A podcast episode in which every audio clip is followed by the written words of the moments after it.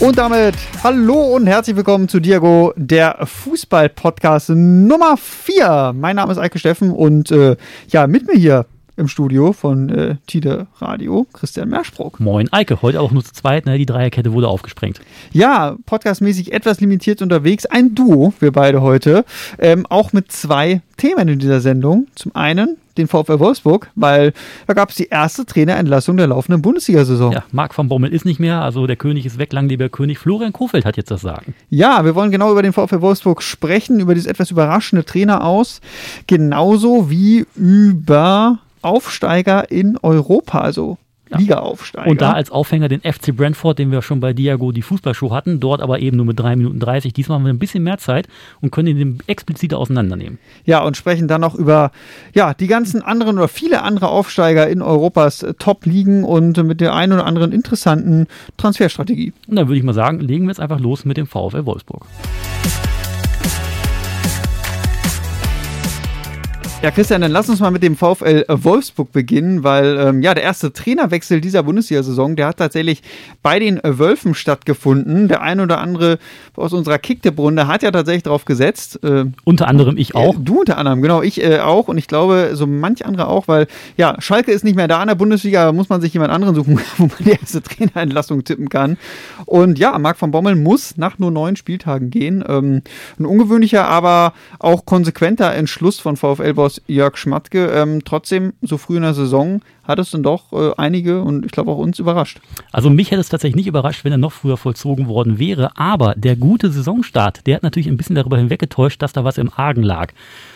Vor der Saison hat man ja gemerkt, okay, sechs Testspiele, eins gewonnen gegen Aue, danach fünf Niederlagen. Dann kam das dubiose Spiel im DFB-Pokal gegen Preußen Münster, was eigentlich 3-1 gewonnen wurde, aber aufgrund der sechs gewechselten Spieler dann doch 2-0 für Preußen Münster gewertet wurde. Aber dann kam, wie gesagt, eben der gute Saisonstart mit vier Siegen aus vier Spielen. Bester historischer Start der Wölfe seitdem die in der Bundesliga spielen, seit 98, 99 ungefähr. Ach, aber man muss auch sagen, die Gegner hießen damals ja Bochum 1 zu 0, Hertha 2 zu 1, Leipzig, die zu dem Zeitpunkt noch nicht so richtig in der Spur waren, auch mit 1 zu 0 besiegt und dann eben Fürth. Also zwei Aufsteiger, ein kriselnder Hertha-Club und dann eben die Leipziger, die auch nicht in der Spur waren.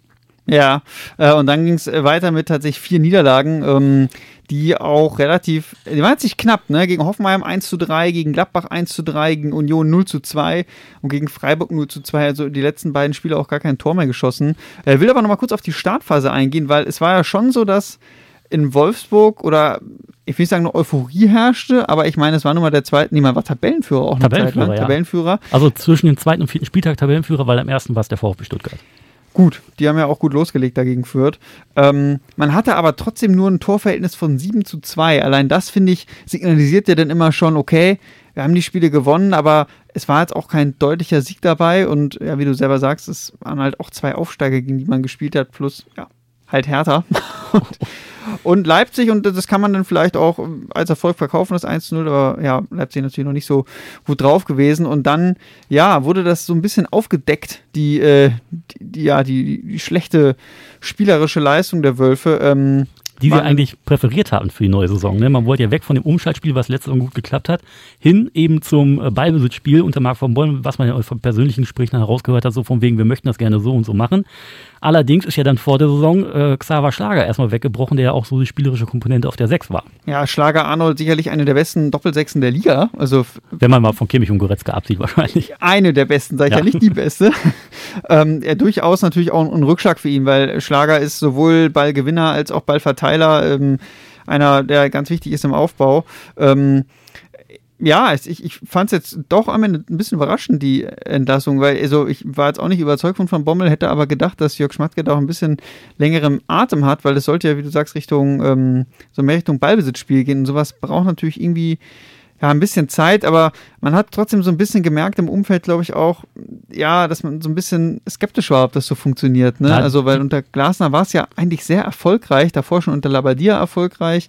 Und man hat gemerkt, dieser Umbruch, ich glaube, da haben sich viele so ein bisschen auch gefragt und vielleicht ja auch Spieler. Ich glaube, Spieler könnten sich das vielleicht auch fragen. Ähm, ist das jetzt so der richtige Schritt? Und gerade wenn du dann in diese Negativspirale kommst und du hast vielleicht so ein paar Spieler, die anfangen, das alles so ein bisschen zu hinterfragen, spätestens ab dann ist es ein ganz gefährlicher Punkt, wo wo dann mal zumindest das Risiko besteht, auch wenn Van Bommel vielleicht ein cooler Typ ist, aber wo das Risiko besteht, dass du die Mannschaft dann zumindest auf taktischer Ebene irgendwie verlierst. Ja, und vor allem, wenn du dann auch so kleine interne Sticheleien hast, wie mit äh, Joshua Gilavugi, der dann äh, quasi als Kapitän abgesägt wurde schon, aber ich glaube schon vor der Saison, ne, also war schon ein bisschen länger mhm. her, aber dann auch nicht gespielt hat und dementsprechend unzufrieden war und der auch sehr beliebt ist in der Mannschaft. Also ich glaube, da kam dann auch so ein bisschen Unruhe rein, was man nicht, natürlich nicht nach außen getragen hat, aber intern, wenn dann mit dem Bommel alles nicht klarkommt, dann bilden sich halt Grüppchen und dann hat man eben das Problem, dass dann die Mannschaft vielleicht nicht mehr hinter einem steht, auch wenn sie Leistung bringt. Also gegen Freiburg haben sie ja 0-2 verloren, waren aber in den wichtigen Statistiken vorne.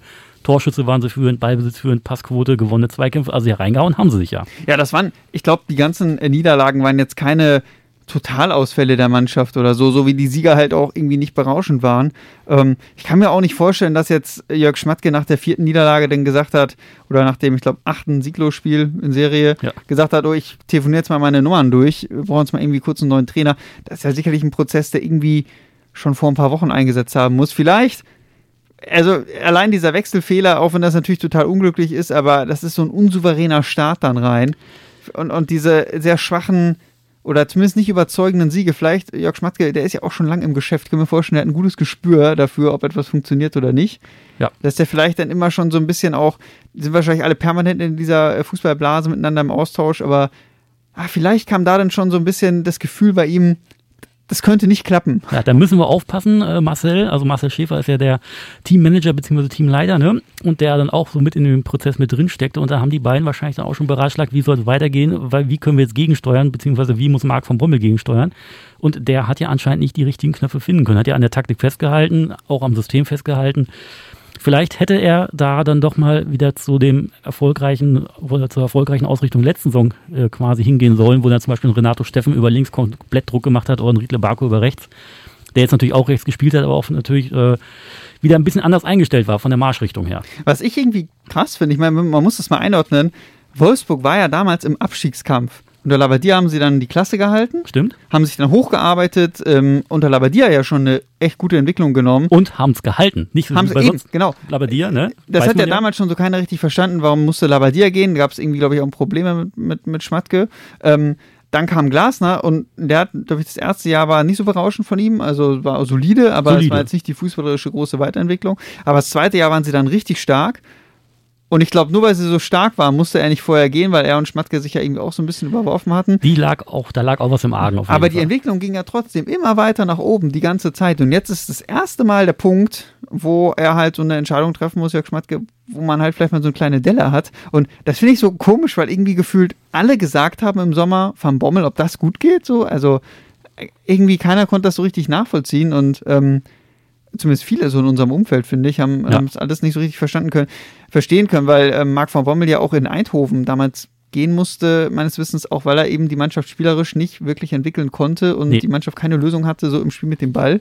Und gerade so, wenn man die Entwicklung von Wolfsburg sieht und den Erfahrungsschatz von, von Jörg Schmatke, dann so eine Personalentscheidung ähm, fand ich, hat gar nicht so reingepasst beim VfL. Nee, das auch nicht. Und vor allem, das Problem war auch, dass Van Bommel zwar gesagt hat, er möchte gerne auf Ballbesitz spielen, aber wenn es darum ging, das en Detail dann zu sagen, was er denn genau machen möchte, dass er da keine Antworten drauf hat. Und das wäre quasi auch schon bei, bei PSV passiert, dass er da auch nicht genau sagen konnte, was er jetzt genau will und dementsprechend dann gehen musste. Meinst du, die Spieler wussten dann auch nicht so richtig, was sie machen? Sah zumindest nee. manchmal so aus. Ja, also kann es halt passieren. Ne? Oder sieht dann so aus wie bei Bayern gegen Gladbach, wo man auch nur fünf komplett durch die Gegend stolpert. ja. ja, Jörg Schmatke hatte ja vorher extra betont, er sei kein äh, Trainerkiller. Und so hat er ja zum Beispiel auch unter, unter Oliver Glasner oder mit Oliver Glasner auch gehandelt. Den hätte er ja auch früher entlassen können, weil es nicht funktioniert hat, aber hat da ähm, die persönlichen äh, Probleme hinten angestellt und das hat sich am Ende ja auch ausgezahlt. Ähm, die haben auch gefühlt, glaube ich, die letzten drei Monate nicht mehr miteinander gesprochen. Vielleicht hat es deswegen noch funktioniert, ne, Wahrscheinlich. getrennte Zeiten im, im, Büro hatten oder sowas. Ja. Oder beide haben oh, Homeoffice vielleicht auch noch. Ne? Der Stimmt, zu Corona-Zeiten Homeoffice. Ja, der Schmatke vielleicht gar nicht mehr beim VfL gewesen und so hat es dann ja. irgendwie geklappt, dass man so, dass man so durchkam. Von daher bin ich mal gespannt, wie das äh, mit dem Van Bommel Nachfolger wird, weil der hat ja auch eine gewisse Bundesliga-Erfahrung. Florian Kofeld. Ja, jetzt hat er endlich mal ein Spitzenteam. Ne? Vorher immer nur Abstiegskampf mit Werder Bremen. Christian, was ist das für eine Entwicklung? Ja. Vom Absteigertrainer zum Champions League Coach. Ja, das ist hätte ihm keiner zugetraut, außer Philipp. Außer Philipp Lüßen, unser äh, ja, äh, ehemaliger Diago-Mitstreiter auf jeden genau, Fall. Genau, der äh, große Stück auf Florian Kofeld hält. Und aber ich finde, das zeigt auch erstmal, Florian Kofeld hat offenbar ein sehr, sehr gutes Image in der im, ja, im Bundesliga-Umfeld, weil dass du mit einem Club, mit einem Traditionsclub, großen Traditionsverein absteigst und trotzdem jetzt Coach von einem Champions League-Verein wirst. Also ich finde, ähm, das spricht definitiv äh, für das Image von Florian Kofeld. Obwohl ich die Spatzen habe äh, es verlauten hören, dass er tatsächlich nicht die erste Wahl war. Man hat angeblich wieder bei Edin Terzic angefragt und der hat sich diesmal ungefähr einen Tag Bedenkzeit erbeten, hat dann doch abgesagt. Ja, das hatte ich auch gelesen, dass er Kandidat war. Der war ja, glaube ich, auch vor Van Bommel oder zumindest als Van Bommel geholt wurde, gehört er wohl auch zum, zum Kandidatenkreis. Genau wie auch bei Hertha, glaube ich, wo es darum ging, ob Paul da der vielleicht doch nicht ab, äh, doch abgesägt wird. Ne? Terzic auf jeden Fall auch eine interessante Personalie, aber lass uns doch dann eben bei Florian Kofeld bleiben. Ich spüre ein bisschen BVB-Hype, wolltest du ja mit reinbringen. Ähm, ja, ich glaube, für einige, die es schon vergessen haben, lass uns noch mal kurz drauf schauen. Werder Bremen, Florian Kofeld. Ähm, das ist jetzt schon ein paar Jahre her, da hat der Werder vom Abstieg gerettet und dann in der darauffolgenden Spielzeit eben ähm, tatsächlich nur knapp die internationalen Plätze äh, verpasst. Also eine, eine, riesige Saison mit Werder gespielt, auch richtig guten Fußball. Ja. Ähm, danach ging es dann wieder so ein bisschen abwärts. Ja, und ähm, alle dachten so, ey, eigentlich sind wir international wieder nächstes Mal dabei. Auf jeden Fall. Wir qualifizieren uns diesmal, aber es war ja genau die gegenteilige Entwicklung, weil man dann auch vielleicht die Zeichen nicht richtig erkannt hat, dass man mit der Mannschaft dann sich doch nicht so weiterentwickelt hat. Ja, man hat sich für ähm, Extraspiele qualifiziert, allerdings für die Relegation. Ja. Ähm, und die dann ja auch relativ knapp ähm, ja, überstanden. Ähm, aber eine Saison später, äh, das fand ich damals auch ein bisschen schon ein bisschen komisch, musste Florian Kofeld nach dem 33. Spieltag ja gehen, also ein Spieltag vor Schluss um, um da nochmal alles auf eine Karte zu setzen. Ich als HSV-Fan wusste damals schon, das klappt nicht. Das klappt nicht. Also da hätte man vielleicht nur ein paar Kilometer weiter nördlich mal kurz nachfragen können. Ja. Ist das die richtige Entscheidung? Ich glaube, Florian Kofeld hat das sicherlich auch, ähm, ähm, ja, will ich sagen, getroffen, aber sicherlich schon, wenn du so eng mit dem Verein verbunden bist, eine schwierige Situation. Ähm, auf jeden Fall sind die Bremer dann abgestiegen und da hatte natürlich nicht nur die Kaderplanung eine Rolle gespielt, sondern sicherlich auch er als Trainer. Ähm, und jetzt geht es halt für ihn nach Wolfsburg und ja, wie du schon gesagt hast, das könnte eigentlich ganz gut passen, wenn man sich überlegt, dass er mit Bremen, als der Kader noch besser war, einen guten Offensivfußball gespielt hat. Und vor allem auch viel mit Umschaltspiel, weil er eben einen schnellen Milot Rashica um, dann zur Verfügung hatte, der dann auch schön in Szene gesetzt wurde. Und das hat er jetzt tatsächlich auch vorliegen, weil er ja zum Beispiel die Matchers da, die er nehmen kann, da hat er eine schöne Prekalo, Steffen. eine zentrale Wand mit ähm, Wechhorst? Wechhorst, genau. Dann noch zur Not einen Gincheck, den man auch reinschmeißen kann, beziehungsweise den Matcher, den wir gerade schon hatten, dass der auch vorne drin spielt als Wandspieler, dann hat er einen sehr variablen rechten Flügel mit Riedle Baku, der auch hinten rechts spielen kann. Also da hat er auf jeden Fall sehr viel Entwicklungspotenzial, auch in der Abwehr eben mit äh, Maxence Lacroix oder auch ein Bourneau, der von Köln geholt wurde. Also da kann er auf jeden Fall schön was basteln und hat auch nur einen Anführer drin mit Anthony Brooks und natürlich einen schafft fast schon Weltklasse-Keeper mit Kuhn Castells. Ja, und äh, die Spieler sind auch gerade durch den, sie haben ja, ist mal der Kader in Wolfsburg, da sind viele Spieler bei, die schon ein bisschen längere Zeit da sind, zum Beispiel Frikalo oder Steffen oder auch Arnold, der ja schon äh, seit Jugendzeiten da spielt. Ähm, auch Spiele, viele Spieler, die natürlich durch die Trainer vorher auch ähm, relativ gut in Pressing- und Umschaltmomenten sind. Also auch das, was unter Kofeld ja wichtig ist, weil er ja auch, ähm, ja, eben dieses, für dieses Offensivspiel brauchst du halt den Ball. Ähm, und Riesenphrase. ähm, und also das könnte ich mir schon ganz gut vorstellen, dass es funktioniert. Ähm, trotzdem, ja, es ist immer die Frage, das ist schwer im Nachhinein zu beurteilen, ob er in Bremen am Ende, ob der Kader ähm, einfach nicht mehr hergegeben hat. Das wird sicherlich ein großer Grund gewesen sein, aber das Offensivspiel unter ihm war dann natürlich auch ein bisschen träger, weil er musste defensiver spielen lassen. Ja. Ähm, deswegen bin ich sehr gespannt auf ihn. Und Wolfsburg ist ja eigentlich auch, ja, klingt jetzt doof, aber eigentlich auch eine geile Adresse so, weil, also ja, also er wird, er wird seine Kommandos im Stadion gut hören können, sagen wir es so. Das auf jeden äh, Fall.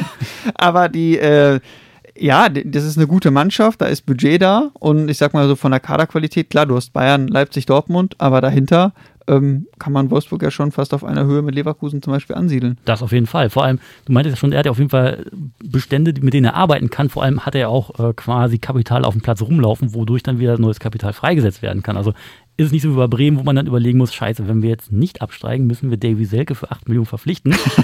bei ja, solche Dienste hat sich Jörg Schmatke nicht eingelassen. Nee. Das, das, muss man auf jeden Fall sagen. Ähm, wir zeichnen jetzt hier ja auf ähm, vor dem Spiel gegen Bayer Leverkusen, also vor seiner Premiere für den VfL Wolfsburg. Ähm, danach die Gegner sind allerdings jetzt machbar, also am, äh, gegen jetzt unter der Woche gegen Salzburg in der Champions League.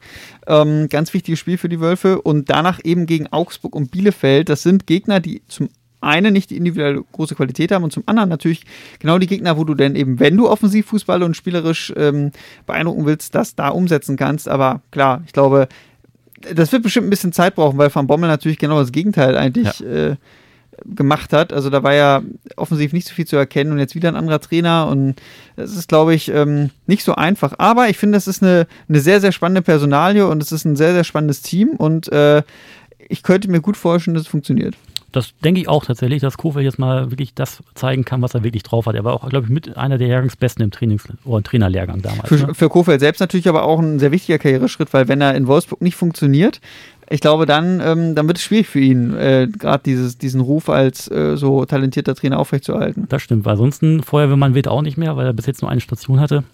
Muss er jetzt, da muss also er jetzt Also das ist doch für ihn eine ganz, ganz wichtige Karrierestation. Ähm, ich würde sagen, eine wichtige Station ist auch die Premier League. Die auf jeden Fall, weil die geben ja Geld aus ohne Ende.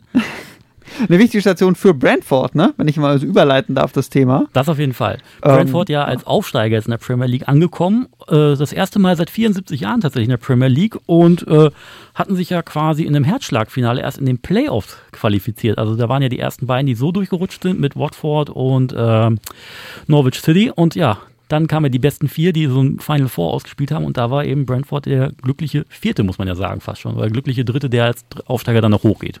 Ja, Brentford, du sagst es schon, äh, seit 74 Jahren erstmals wieder äh, oder erstmals äh, in der Premier League. Deswegen haben wir gedacht, hey, da müssen wir irgendwie mal drüber sprechen. Haben wir ja in unserer Diego die Fußballshow Morning-Sendung, die ja jeden Freitag ab 8 Uhr läuft, äh, auch schon gemacht. Aber da hat man eben nicht ganz so viel Zeit. Ähm, und in der Premier League sind ganz gut angekommen, kann man sagen. Ne? Also zum Auftakt direkt gegen Heimsieg gegen den Stadtrivalen, gegen Arsenal. Ähm, gegen Klopp hat man äh, zweimal einen Rückstand aufgeholt, also gegen Liverpool. Und am Ende 3-3 gespielt, ne? Also kann man auch mitarbeiten. also es macht auf jeden Fall auch Spaß, Brentford zu gucken. Und ne? aktuell stehen die Bees, wie sie genannt werden bei den Fans, bei drei Siegen, drei Unentschieden und drei Niederlagen. Solider zwölfter Platz, kann man nicht drüber meckern. Wobei natürlich jetzt die letzten beiden Spiele verloren wurden. Das vom Wochenende wissen wir natürlich noch nicht, weil wir halt davor aufzeichnen. Ne? Richtig, genau. Aber im Vergleich eben zum Mitaufsteiger Norwich, die als 20. mit zwei Punkten unten rundüppeln, haben sie tatsächlich keine Anpassungsschwierigkeiten und haben äh, schön die Liga bis jetzt gerockt in ihren Verhältnissen, im Gegensatz zu Norwich, die die Liga eigentlich kennen.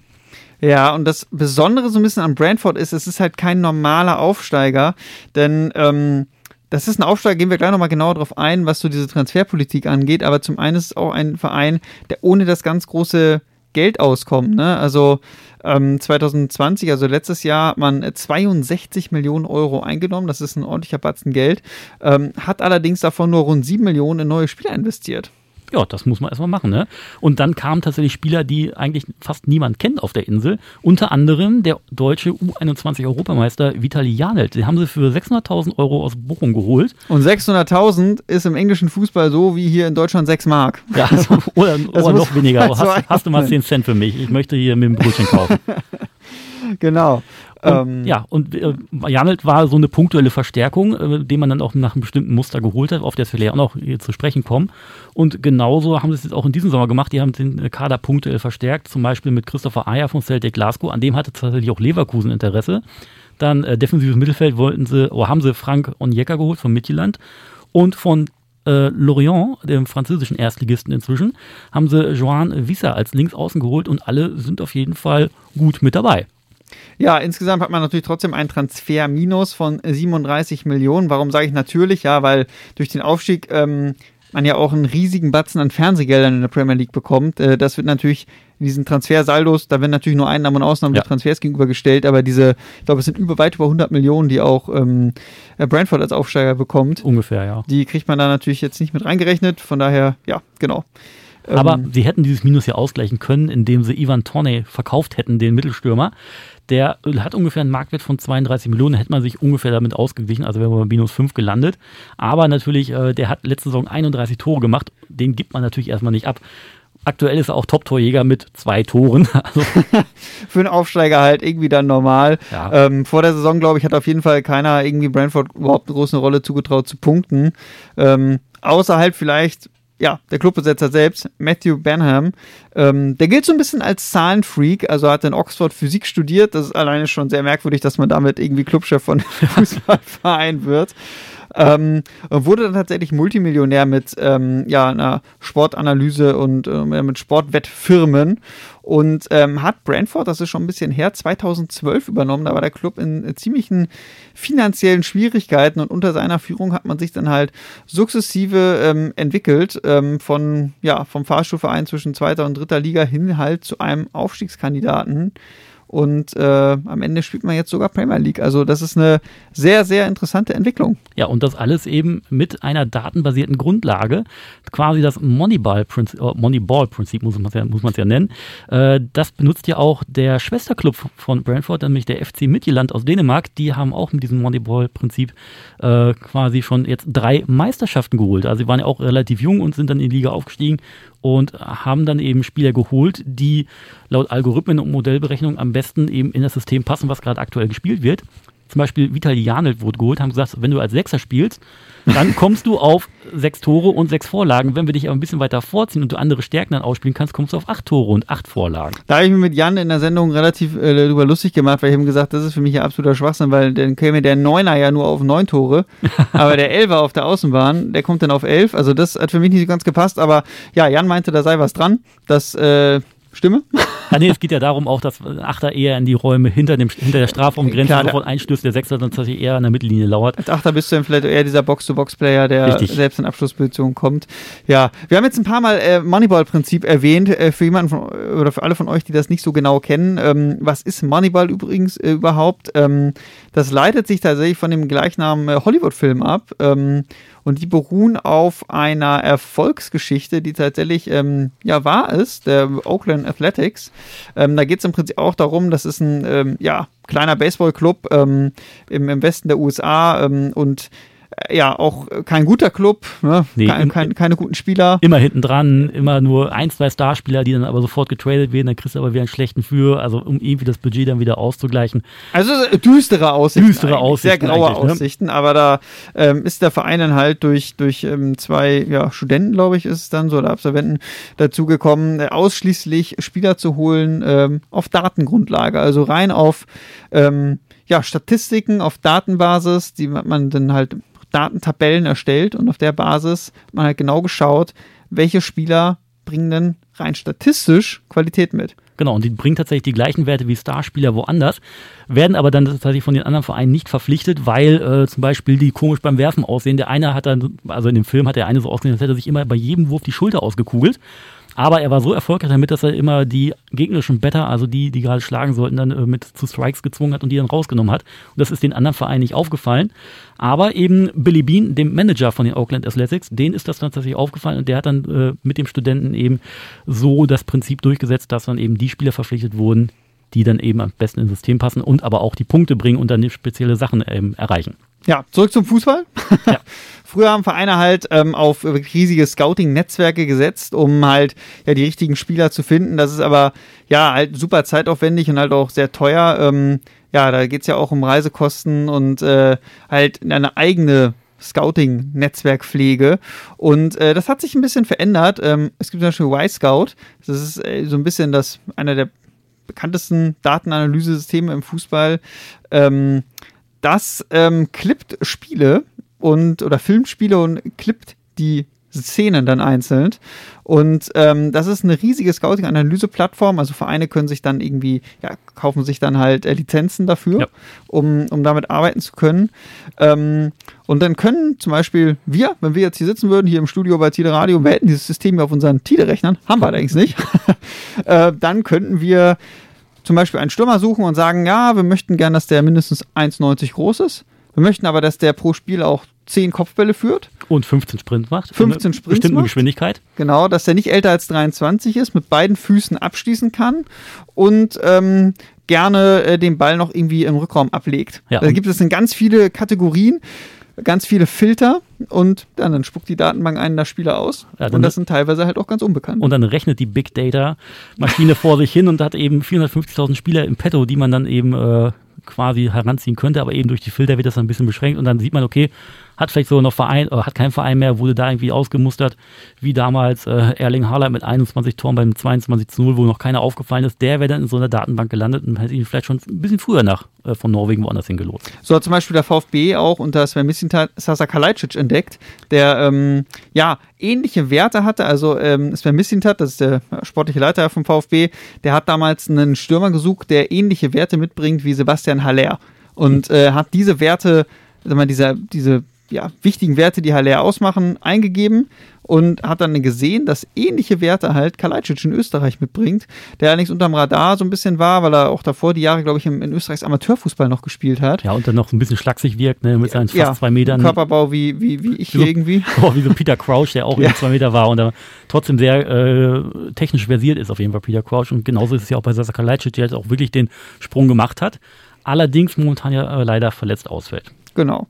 Also dieses Moneyball-Prinzip, es ist jetzt nicht, was der VfB macht, der ist nicht nach Moneyball, Nee. aber ähm, zumindest eben auch nach dieser Analyse. Dieses Moneyball-Prinzip, nur also wirklich rein auf diese Sachen zu setzen. Äh, es gibt ja auch ganz andere Gründe, warum man einen Spieler verpflichten kann, aber sehr darauf orientieren tut sich halt Brentford, aber eben auch Midtjylland, genau wie Feyenoord auch zum Beispiel oder halt auch Ajax. Nee, Ajax glaube ich nicht, aber Feyenoord auf jeden Fehlt Fall. auf jeden Fall, um Fan- eben mit äh, Ajax und PSW mitzuhalten, die ja. Ja. ganz andere Fanbases haben und ganz andere finanzielle Mittel haben. Weil Feyenoord in letzter Zeit eher nicht so international vertreten war, im Gegensatz zu PSW und Ajax. Da ein, ein finanzieller Gap tatsächlich momentan vorherrscht, den die irgendwie aufholen müssen. Ich finde das total interessant, weil ähm, man kennt es ja vom eigenen Verein. Manchmal fragt man sich, wenn ein Spieler kommt und der floppt total, man fragt sich, wie konnte, also warum? Also äh, man hat ja heute alle Möglichkeiten, um einen Spieler irgendwie zu scouten. Ähm, und, und ich glaube, bei vielen Vereinen herrschen dann noch so ein bisschen vielleicht veraltete Strukturen auch, wonach gescoutet wird. Ähm, Ja. Man verlässt sich vielleicht auch auf Beraterkontakte. Ich glaube, da gibt es auch noch so vielleicht etwas ältliche, ältere Sportdirektoren, die viele auf so Beraterkontakte setzen und lassen sich da vielleicht auch, ich sag mal, so ein bisschen wie auf dem Markt irgendwie so ein bisschen Spieler auch anquatschen. Ich glaube das schon, dass es das noch durchaus gibt im Da Profifußball. bin ich voll bei dir. Ich glaube auch, dass da manche sich wirklich auch wirklich blenden lassen. Sobald da irgendwie steht, Mino Raiola hat den und den Spieler, okay, den holen wir, den holen wir. Ich könnte es mir so vorstellen und ähm, das erklärt ja auch viele Transferflops. Ähm, dieses Moneyball-Prinzip kann man wahrscheinlich auch nicht auf jeden Club der Welt so äh, ummünzen, weil ähm, ich weiß gar nicht, wenn so ein Topclub wie Real Madrid oder Manchester City rein danach gehen würden. Äh, Ich glaube, das wird nicht funktionieren. Sind die Strukturen so festgefahren momentan Ja. noch. Also es geht tatsächlich, wenn man so sieht, Midtjylland ist relativ neu gegründet. Brentford ist zwischen zweiter und dritter Liga gependelt, war auch bereit für einen Umbruch, aber so ein etablierter Erstligist, ich glaube nicht, dass du da das Moneyball-Prinzip so schnell durchkriegst. Und für einige Vereine, zum Beispiel, also für Real Madrid stelle ich mir auch vor, da brauchst du ja manchmal auch einen Spieler, den du als Marke irgendwie aufbauen willst. Da geht es ja dann noch um andere Fähigkeiten als jetzt irgendwie nur, wie viel Flanken schlägt er pro Spiel oder sowas, sondern äh, zum Beispiel, ein, weiß ich, ein Papé zum Beispiel, wenn du den holst, oder vor ein paar Jahren wäre es vielleicht Neymar gewesen, Ja. äh, wo man dann vielleicht auch einen gewissen Markt mit irgendwie erobern möchte. Ähm, und das steht ja nun mal in keiner Datenbank irgendwie drin. Nee, Also äh, da gibt es ja auch noch andere Kriterien, warum Spieler für, für Top-Vereine irgendwie interessant sind. so Deswegen. Soft, Soft Skills. Soft Skills, genau, das, das Wort hat mir den, gefehlt. den südamerikanischen Markt erobern, mit zum Beispiel Neymar, mit einem Mbappé geht das halt nicht. Da brauchst du halt irgendwie einen anderen. Dann Ja. Nee, das tust du auch nicht mit irgendeinem jungen Dänen, den du in der Datenbank findest, weil er irgendwie Moneyball-mäßig halt gute Statistiken mit Nee, sich bringt. Das Ja. ist alles tatsächlich nicht so machbar tatsächlich. Brentford, ähm, wenn wir noch mal kurz zum Spielerischen kommen wollen, die spielen ja in so einem 3-5-2. Thomas Frank, der, der Cheftrainer, ähm, legt sehr viel äh, Gewicht auf das Flügelspiel. Ähm, es wird relativ wenig rotiert oder verändert. Ne? Das finde ich Mhm. schon ganz interessant. Ähm, ist allerdings der sechste Trainer in nur neun Jahren. Also das Moneyball-Prinzip wird, glaube ich, nicht auf der Trainerbank angewandt.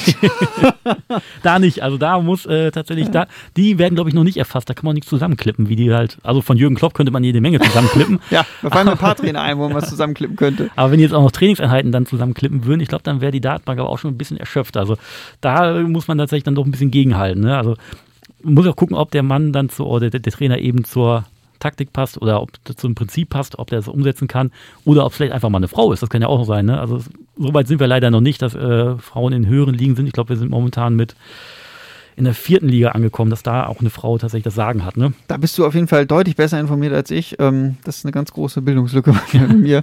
ähm, aber ich bin ja HSV-Fan und ich muss mir schon die Trainer vom eigenen Verein merken und du weißt, dass da viel rotiert wird. Das waren und, einige in den letzten Jahren. Genau, deswegen äh, fällt es mir schon schwer, mich äh, mir Trainer von anderen äh, Vereinen oder Ligen zu merken. Ähm, ja, interessant, was bei Brentford passiert. Ähm, interessant ist auch noch, dass die tatsächlich keine Jugendmannschaft haben so richtig. Ne? Also ja, die komisch, verzichten ne? auf Jugendakademie und sagen sich, okay, wir haben eine B11 und einen Partnerclub, bei dem wir dann die Spieler zwischenparken.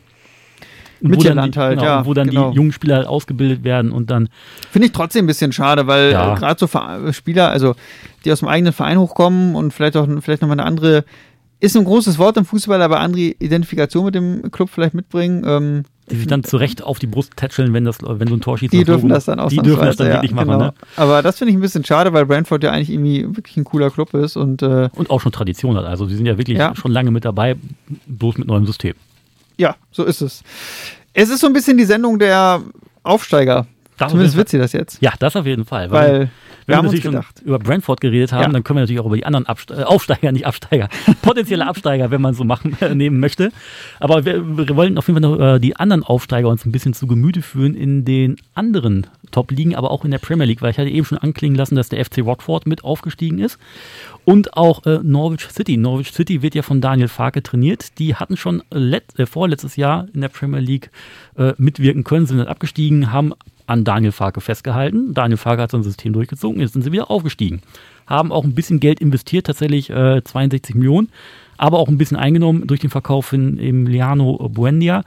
Hat letzte Saison 15 Tore geschossen, 17 vorbereitet und das fehlt jetzt momentan so ein bisschen, weil aktuell Norwich auf Platz, zwei, äh, Platz 20 mit zwei geschossenen Toren und 23 Gegentoren. Ja, das ist ein bisschen schade, ne? weil ich finde es eigentlich cool, dass sie nach dem Abstieg an Daniel Farke festgehalten haben. Und dann sind sie wieder aufgestiegen und es wirkte so ein bisschen so, dass man aus den Fehlern gelernt hat, weil sie waren in der, in der zweiten Liga spielerisch eine sehr gute Mannschaft, sind dann bei ihrem ersten Aufstieg, haben sie an diesem spielerischen Stil festhalten wollen, ähm, sind damit ziemlich gegen die Wand gefahren. Ja, leider. Aber sind halt wieder aufgestiegen und weil es die gleiche Führung ist wie halt beim letzten Aufstieg, hat man so ein bisschen Eindruck gehabt, okay, sie haben aus den Fehlern gelernt, weil sie haben halt Leute geholt wie Milad Rashica oder Josh, Josh Sargent, also Spieler, die auch auf dieses Umschaltspiel ausgelegt sind, Mhm. wo man dann sieht, okay, äh, Norwich will was anders machen. Ne? Man möchte dann vielleicht doch in, diese, in dieses Konterspiel gehen. Ähm, aber so richtig funktioniert tut es leider trotzdem nicht. ist halt Tabellenletzter und das auch, ja, relativ abgeschlagen mit zwei Punkten und zwei zu 23 Toren. Also ähm, das läuft leider überhaupt nicht für, für Norwich. Ähm, außerdem hat man ja im Zentrum nicht nur Buendia verloren, sondern auch Mario Vrancic, Ex-Paderborner. Ne? Ja. Ähm, Der ist in der Championship geblieben, also in der zweiten englischen Liga und Ja. äh, ist da jetzt auch wieder recht glücklich unterwegs. Auch Stammspieler bei seinem neuen Verein. ich würde mir sehr wünschen, dass Norwich das noch äh, hinbekommt, weil ähm, ich finde allein die Treue, die man dem Trainer zeigt, ähm, das ist im Fußballbusiness nicht normal. Und Daniel ähm, Farke ist auch sehr sympathisch tatsächlich. Also. Ja, guter Typ und äh, da wäre das eigentlich schön, wenn sowas dann irgendwie belohnt wird. Also vielleicht bin ich da auch zu äh, fußballromantisch, äh, am Ende klappt es nicht, aber ähm, ja, Ah, ich bisschen glaub, schade. Ich glaube, die ziehen das durch. Im Gegensatz zu Watford, wo tatsächlich schon der Trainer gewechselt wurde nach sieben Spieltagen, war dann tatsächlich Schluss für Xisco Muniz. Der wurde ent, enterbt sozusagen von Claudio Ranieri, ist wieder da und führt jetzt die Geschichte vom FC Watford und musste auch tatsächlich so ein bisschen äh, schauen, was da gemacht wurde, weil die haben tatsächlich äh, die Abwehr nicht verstärkt. Die haben äh, gesagt, wir, die Aufstiegshelden, die bleiben auch hinten drin. Wir brauchen Tore. Wir brauchen Tore, genau. Und dementsprechend haben sie unter anderem Emanuel Dennis geholt, der ja jetzt in der Saison bei Köln gespielt hat und äh, dann jetzt aus Belgien dann fest transferiert wurde. Und bei Tottenham haben sie ein bisschen gewildert mit Musa Sissoko, der jetzt auch sofort Kapitän geworden ist, und Danny Rose. Also haben auf jeden Fall da eine Offensive klar nachgelegt und wollen das so ein bisschen umsetzen. Hat aber auch na, relativ gut geklappt. Platz 14 momentan, 12 zu 17 Tore, 10 Punkte geholt. Ist auf jeden Fall ausbaufähig. Ja, es ist auch keine einfache Liga da, die Premier League. Nee. Also äh, Emanuel Dennis finde ich sehr interessant, halt den Ex-Kölner und dass er da halt auch schon getroffen hat, weil Köln hat da ja eigentlich bis auf vielleicht ein, zwei Spiele überhaupt nicht funktioniert und das lag ja, glaube ich, auch ein bisschen so an seiner Einstellung, ähm, weil man ja schon gesehen hatte, was er so am Ball konnte. Christian, du hast ja ein ganze, eine ganzes, ganze Liste zusammengestellt. Ähm, das ist eine komplette, ja, komplette Liga eigentlich im Prinzip, nur aus Aufsteigern. Jo. Sag mal, über wen willst du, wollen wir noch sprechen? Äh, wollen wir vielleicht mal Italien gehen, weil Italien hat ja immer ganz interessante, äh, ich sag mal, Geschäftskonzepte und Modelle, wo äh, mit sehr vielen Leihspielern gearbeitet wird, wie es zum Beispiel beim FC Chelsea auch der Fall ist. Mhm. Äh, ich würde jetzt einfach mal sagen, FC Empoli ist wieder aufgestiegen in die erste Liga als äh, direkter Aufsteiger, haben den viertgünstigsten Kader, obwohl sie auf dem Transfermarkt sehr aktiv waren, haben 9,8 Millionen ausgegeben. 25,9 Millionen eingenommen, also nicht reinvestiert, aber es waren tatsächlich 32 Abgänge und 33 Zugänge. Also die haben wirklich das komplette Team einmal hin und her Bis zum getauscht Zeugwart gefühlt, wurde da, wurde da rausgerotiert. und haben auch tatsächlich einen neuen Trainer verpflichtet. Also der Aufstiegstrainer ist jetzt weg, dafür haben sie geholt Andrea Andreazzoli. Auch sehr ungewöhnlich, ne? Ja, und der lässt das Team in so einem äh, halben Weihnachtsbaum spielen, so einem 4-3-1-2. Und so hat man auch tatsächlich unter seinem Vorgänger agiert. Und das, man, die Mannschaft setzt auf jeden Fall das um, also die neu zusammengewürfelte Mannschaft setzt das um, was der Trainer möchte. Die sind auf Platz 10 momentan mit 14 zu 8 Toren. Zuletzt mit zwei Siegen in Folge, noch keine, äh, kein Unentschieden, also vier Siege, null äh, Unentschieden, fünf Niederlagen. Relativ gut dabei. Und wenn wir schon in Italien sind, natürlich der FC Venedig, der vor allem durch seine drei Trikots Ich besticht. wollte sagen, haben auf jeden Fall, selbst wenn sie absteigen, sind wir das schönste Trikot Italiens. Äh, wobei drei der, schö äh, Drei der schönsten, drei würde ich schönsten Trikots Italiens. Obwohl eins grenzwertig ist, aber ja. Ja. Also schon doch. Die sind, die sind als Fünfter aufgestiegen. Ne? Wenn, also wenn in der zweiten Liga in Deutschland der fünfte Platz reichen würde, wäre HSV schon dreimal aufgestiegen. Ja. Aber natürlich immer, immer über Qualifikation, muss Ja. man dabei sagen. Ja, ne? Also ja, okay. das sind die Modelle, die jetzt in den anderen Ligen vorherrschen. In der Premier League, also in der Championship, ein drunter muss man sich äh, über Qualifikationsspiele vom Platz drei bis sechs quasi dann äh, bemühen, aufzusteigen. Genauso in der äh, Serie A, da gibt es ja drunter die Serie B, das ist genauso. In Spanien ebenso und auch in Frankreich. Bei Venedig finde ich interessant, ähm, dass sie mit 17 Millionen relativ viel invest, äh, invest, investiert haben. Sie haben ja auch nur irgendwie 200.000 Euro eingenommen, weil gerade bei den italienischen Clubs sieht man jetzt auch in der Corona-Zeit schon, dass sie finanziell so ein bisschen gebeutelt sind. Die sparen auf jeden Fall, ja. sehr viel gespart wird, aber 17 Millionen investiert für einen Aufsteiger, das ist schon ein Haufen Kohle. Zehn Spieler auch von Erstligisten geholt, also man sieht auch, dass sie auf Erstliga-Erfahrung setzen, ähnlich wie ja ähm, FC Empoli. Ähm, ist auch der zweitjüngste Kader in der Liga. Trotzdem stehen sie ja offen drin, ist die schlechteste Offensive, ähm, obwohl sie ja mit einem 4-3-3 offensiver agieren als zum Beispiel Empoli in diesem 4-3-1-2. Zumindest wenn man Ja. jetzt mal rein von einer Formation betrachtet. Empoli, das klingt ja sehr auf Zentrum verdichten. Ähm, und so ein 4-3-3 ist ja meistens dann auch auf Flügellastigkeit ausgelegt. Ähm, ja, in der Aufstiegssaison hat Venedig noch anders gespielt, ne? In einem 4-3-1-2, also auch zentrumslastiger.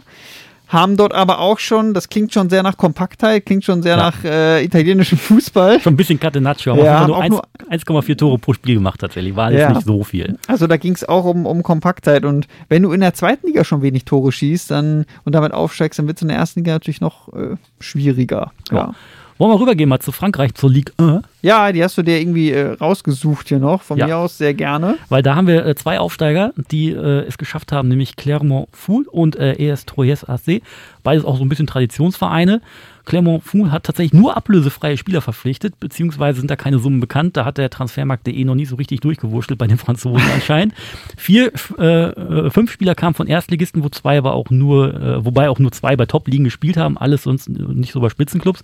Und von den Neuzugängen sind lediglich äh, Salis Abdul Samit und Elbasan Rashani Stammspieler geworden. Also die anderen eher nicht so. Also die haben tatsächlich nur ablösefreie Spieler geholt, die dann auch wirklich was gebracht haben.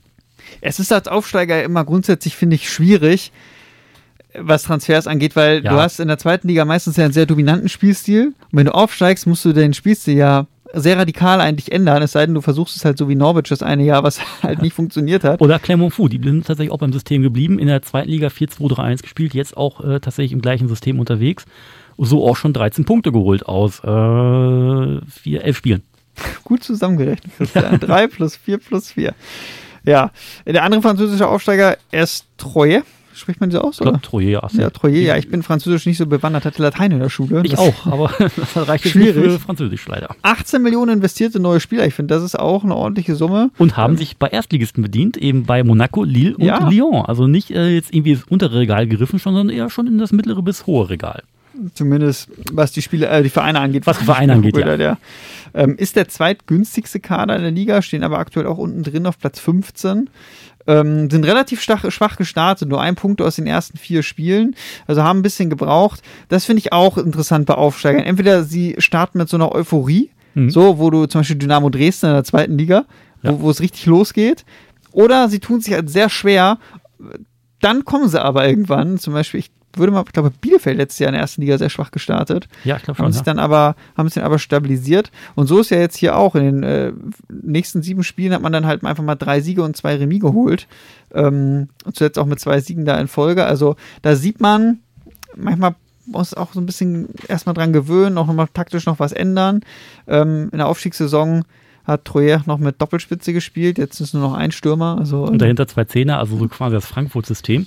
Ja, stimmt. Ist auf jeden Fall ein kleiner äh, Systemwechsel zu sehen. Und wir haben noch ein bisschen Zeit. Und ich würde gerne noch nach Spanien gehen, weil wir da auch diese Play Playoffs haben in der Segunda B. Und äh, Oh, ich merke schon, du bist großer Playoff-Fan. Ja, so ein bisschen, ne? Und da ist es nämlich äh, Rayo Vallecano als Sechster aufgestiegen. Also erster, Wahnsinn. erster, zweiter aufgestiegen, dritter, vierter, fünfter nicht, aber Rayo Vallecano. Und vor unserer Aufzeichnung hat Rayo Vallecano dafür gesorgt, dass bei FC Barcelona der Trainer nicht mehr Ronald Koeman heißt. Ja, die haben nämlich den FC Barcelona äh, geschlagen und das, obwohl sie im Sommer nur rund 4 Millionen in äh, drei neue Spieler investiert, nee, in neue Spieler investiert haben, ja in, ich glaube, nur für drei Ablöse bezahlt haben. Genau, ne? für drei Ablöse bezahlt, sind natürlich noch 14, äh, noch äh, elf weitere ja. gekommen, ne?